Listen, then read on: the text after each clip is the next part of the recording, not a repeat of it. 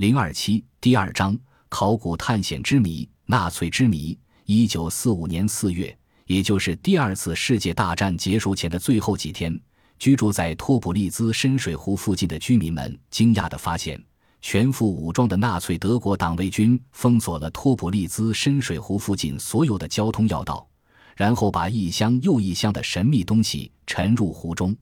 知情者说。那些成箱的东西是纳粹德国从欧洲各国掠夺来的黄金、珠宝、文物宝藏和绝密文件。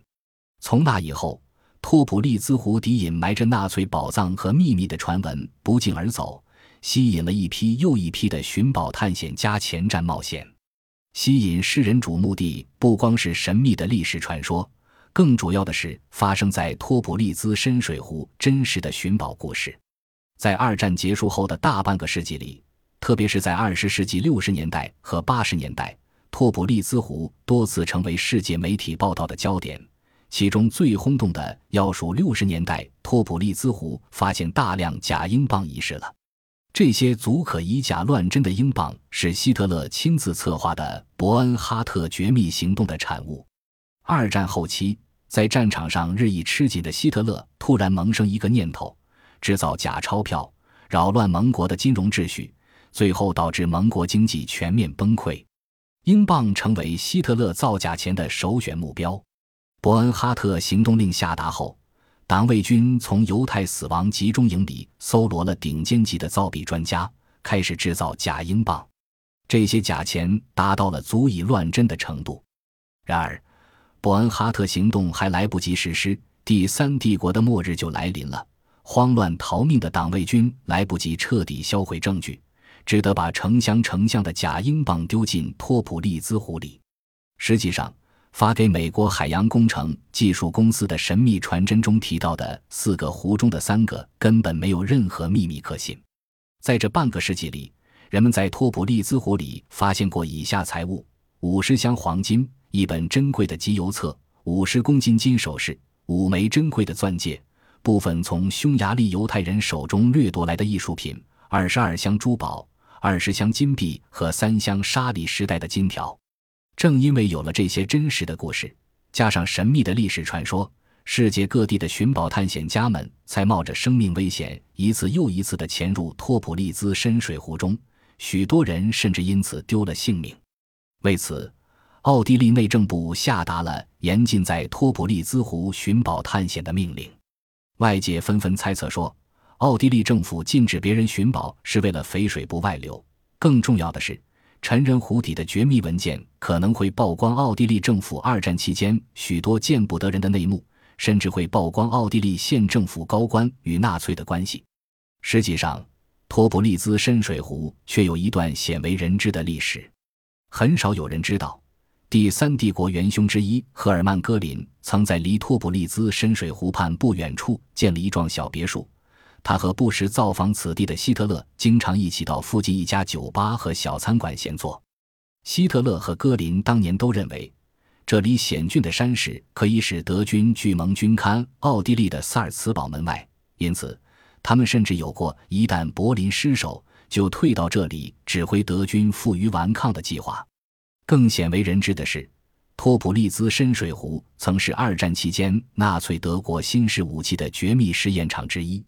德国于1943年至1944年间在这里修建了一个海军实验站。托普利兹深水湖的悬崖绝壁上的山洞群便是当年的新武器实验室。他们在这里先后进行过不同深度的水下爆炸实验，其中最大的水下炸弹重达四千公斤。纳粹德国潜艇的新型鱼雷实验也基本上都是在这里进行的。德国甚至还在这里进行过水下火箭的发射实验，水下火箭曾成功击中了附近的托德山。幸运的是，绝大多数新式武器尚未被希特勒派上用场，第三帝国就灭亡了。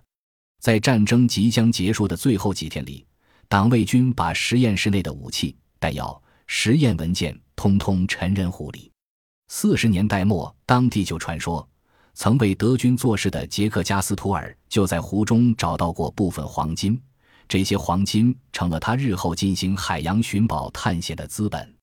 一九五九年，德国的明星杂志曾派调查人员潜入托普利兹深水湖进行调查，他们发现了整箱的假英镑和假身份证，还有希特勒亲笔签署的执行伯恩哈特行动的命令。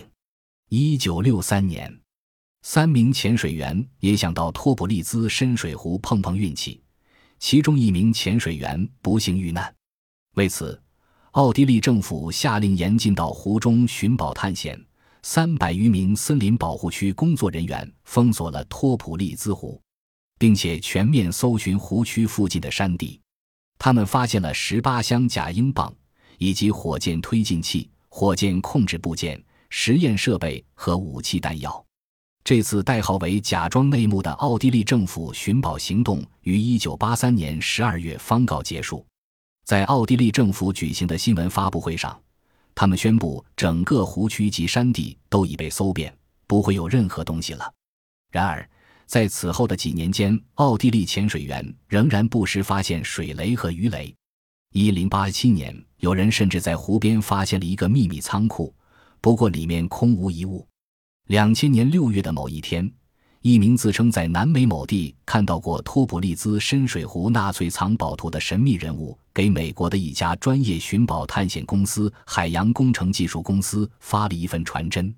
此人声称，纳粹分子在战前先后在奥地利四个湖中隐藏了大量的黄金宝贝。那些纳粹军人在湖边的岩石上炸开石洞，把无价之宝隐藏在洞中，然后原样封上，或者把财物装进特制的箱子。然后沉入百米深的湖底。至于他见到的藏宝图，现在都已经不见了。奥地利多数专家对这份神秘的传真都嗤之以鼻，就连美国海洋技术工程公司的发言人朱塔尔费尔曼也给狂热者泼冷水说：“我们绝没把那份传真当回事。”然而，奥地利和美国的媒体却掀起了一阵寻宝狂潮。奥地利的小报七月五日纷纷打出醒目标题，称：“不管怎样，肯定有纳粹神秘的黄金之说。”奥地利国家电视台也开始每天报道现场情况。美国的哥伦比亚广播公司则准备大干一场，打算推出一个大型纪录片。托普利兹神秘的历史传说再次被激活了。要想揭开托普利兹深水湖的历史秘密，绝非易事。湖周围恶劣的自然环境和复杂的湖况都大大限制了探秘行动的开展。尽管托普利兹深水湖距离奥地利重镇萨尔茨堡只有一百二十多公里，但直到今天仍只能靠步行穿越一条崎岖的山路才能抵达湖边。要想把大型探测机械运到湖边是极为困难的，而托普利兹湖一年中有六个月处于冰冻状态。适合探宝的时间又十分有限。此外，托普利兹湖宽为二百五十米，长一千八百米，水深达一百零三米，三面悬崖绝壁，另地面则一上来就是上百米深的湖水，所以寻宝探秘活动只能在船上进行。更奇怪的是，湖面二十米以上居然没有氧气，这就进一步加大了湖底搜索工作的难度。赫赫有名的美国海洋工程技术公司。不但参加了举世瞩目的泰坦尼克号沉船打捞工作，还参加过搜寻在海上坠机的小肯尼迪的行动，并且取得成功。为确保这次湖底寻宝行动的成功，海洋工程技术公司动用了最先进的水下探测、搜寻设备与技术，其中最引人注目的是黄蜂号迷你型潜艇。这种只能容纳一个人的微型潜艇，可以让潜水员在水下滞留数天。一旦发现有价值的东西，就可借助其机械手把它捞进潜艇一个特制的笼子内，然后带出水面。第二次世界大战中，纳粹法西斯对被侵略过的财宝大肆抢掠，贪得无厌。德国空军元帅戈林曾向他的部下指示：“你一发现有什么东西可能是德国人民所需要的，就必须像警犬一样追逐，一定要把它弄到手，送到德国。”纳粹德国每占领一个国家，他的财政人员马上便夺取这个国家的黄金和外国证券、外汇等，接着还向这些国家征收数目惊人的占领费。到战争结束时，单单占领费的收入就有六百亿马克，约合一百五十亿美元。德国法西斯还用种种理由迫使占领国支付罚金、贡金。据美国战略轰炸调查处的统计，共榨取金额达一千零四十亿马克，约合二百六十亿美元。希特勒政府在征服波兰后，戈林下令掠夺波兰文物。半午后，他得到这样的报告：这个国家的几乎全部文物已经被接受了。据德国官方的一份秘密报告表明，到一九四四年七月为止，从西欧运到德国的文物共装了一百三十七辆铁路火车，既有四千一百七十四箱，两万一千九百零三件。单单绘画就有一万零八百九十幅，其中不乏名家杰作。纳粹头日们借机扩充私人收藏，仅戈林一个人心收藏的文物，据他自己估计就达五千万德国马克。他的家简直就是一个博物馆，有五千幅世界名画，一百六十七件珠宝镶嵌的宝物，两千四百多件古代名贵家具，其中一千五百件属于世界稀宝。上面的财宝都是有案可查的，那些不在案的，恐怕没有人搞得清楚。纳粹分子掠夺的大量财富，经过瓜分，形成了令人垂涎的八大宝藏，即希特勒金库、隆美尔藏宝、墨索里尼东林宝藏、勒瑟林财宝、福斯西加潜艇藏宝、南泰罗的三处宝藏。纳粹法西斯灭亡后，人们只见到极小一部分。一九四五年四月二十日。戈林离开希特勒，坐着他的装甲梅塞施密特汽车，飞快地开往巴伐利亚他认为安全的地方，后面紧跟着装满财宝的卡车护送队。最后一批在运送途中被美国部队截获，其中有二十七箱绝了版的书，四箱贵重玻璃器皿，八箱金银器、无价的东方地毯等。希特勒自杀后，在其宅邸里发现了一些油画和为数不多的资金。纳粹大量财宝藏在什么地方呢？谁也不知道。战后寻找这笔财宝的不乏其人，盟军曾组织一支寻宝队。作家们根据这些寻宝事件，构成了引人人生的故事。第四帝国行动就是由福斯西加潜艇藏宝的传说演化而来的。故事围绕着寻找一只金虎展开。这只金虎内部藏着一份纳粹分子复兴第四帝国的总计划。计划内包括二十艘潜艇藏宝的所在地点等，而金虎又被纳粹分子的阴谋被粉碎而告终。小说所表达的愿望是美好的，但是这样大笔的财宝至今未发现一份。盟军所派遣的寻宝队只找到一部分，他们在一个盐矿里发现一批黄金、银器、宝石、瓷器、雕像、名画，总共装了两千六百辆卡车。尽管法西斯德国常年穷兵黩武，最后彻底灭亡，但人们仍认为他们有许多财宝葬在世界各地。传闻最多的是，纳粹有相当一部分宝藏在奥地利境内的阿尔卑斯山中。寻宝队严密搜寻了那个地方，结果一无所获。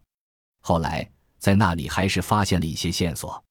一九四五年，一位瑞士向导宣称，在山中见到一架纳粹飞机和驾驶员的遗骸。人们马上想起，一九四三年，墨索里尼已到山穷水尽地步。为了维持这个独裁者苟延残喘的威境，希特勒下一密令，用飞机运去相当于一亿美元的黄金。那架飞机在阿尔卑斯山阿丹莫罗峰触山失事。当这位向导带着一群人前往时，发现一条移动的冰河掩盖了这个地方，飞机、驾驶员、黄金当然无存。一九四九年。奥地利警察在美国占领区拘捕了一个名叫兰兹的嫌疑犯，发现他的外衣里缝着一张奇怪的单子，上面开列有瑞士法郎、美钞、黄金、钻石、鸦片等总值约一亿多美元的东西。签署这张单子的是原纳粹德国少年先锋队的将军史坦福·佛罗列区。但是这些珍宝藏在何处？兰兹守口如瓶。一九五零年五月十七日。美国驻奥地利占领军拘捕了一个名叫希穆尔的人，他当时正在一座寺院里埋藏一个箱子，箱中有五百多万美元现钞及金条，据说也是史坦福·佛罗列区叫他保管的。史坦福·佛罗列区被拘捕审讯时，承认希特勒命令他保管战时掠来的财宝，但拒不说出这些财宝藏在何处。一九五四年，一位名叫弗兰克的德国人在奥地利度假，偶然发现了阿尔卑斯山托底峰上纳粹藏宝的地方。